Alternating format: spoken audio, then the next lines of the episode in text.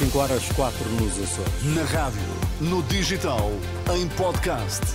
Música para sentir, informação para decidir.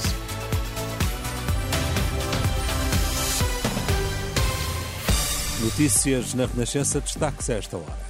Forças de segurança acusam Pedro Nuno Santos de mentir quando fala em aumentos salariais. Para evitar frustrações futuras, o Presidente da República trava a regulamentação da procriação medicamente assistida. Pedro Nuno Santos está longe da realidade quando diz que o governo tem apostado na valorização da carreira policial. É a resposta da plataforma de sindicatos da PSP e GNR às declarações do secretário-geral do PS que este sábado disse que o partido já garantiu aumentos salariais para 2024, medida que diz estar em linha com a política dos últimos anos.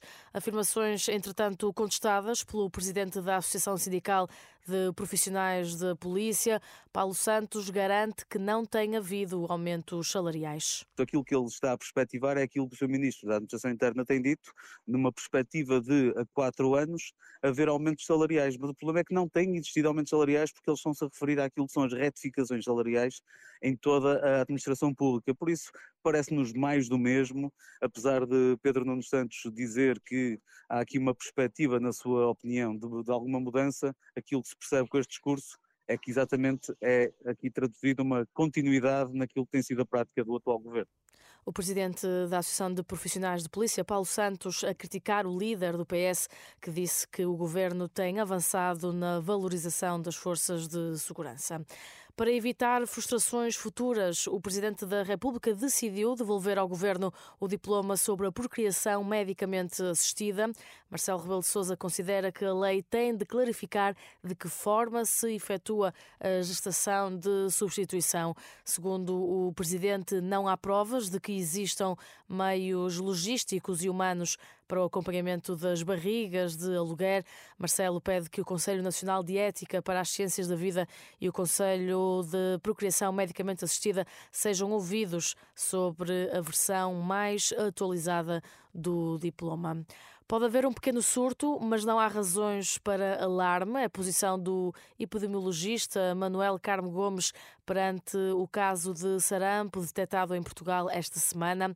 À Renascença, o especialista explica que a elevada cobertura vacinal afasta qualquer perigo de um contágio em larga escala a esmagadora maioria das pessoas está protegida contra a infecção pelo sarampo. E a pessoa não é infectada ou se é infectada não chega a ter sintomas e não transmite. Portanto, quando surge um caso como este, uma criança que não estava vacinada e que surge com sarampo, não temos razão para estar preocupados graças à nossa cobertura vacinal.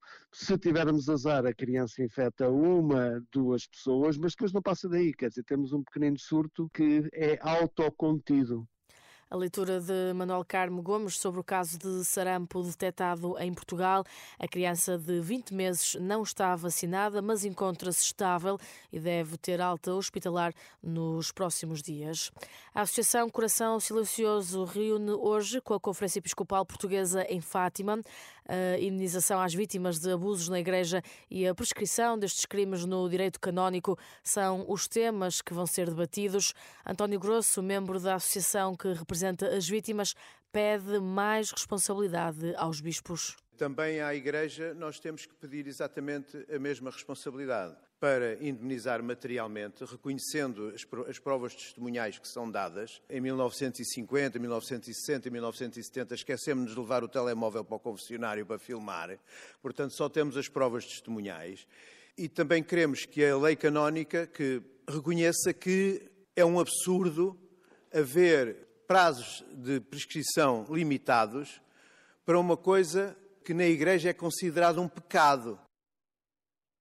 António Grosso, da Associação Coração Silencioso, sobre a reunião deste domingo com a Conferência Episcopal Portuguesa.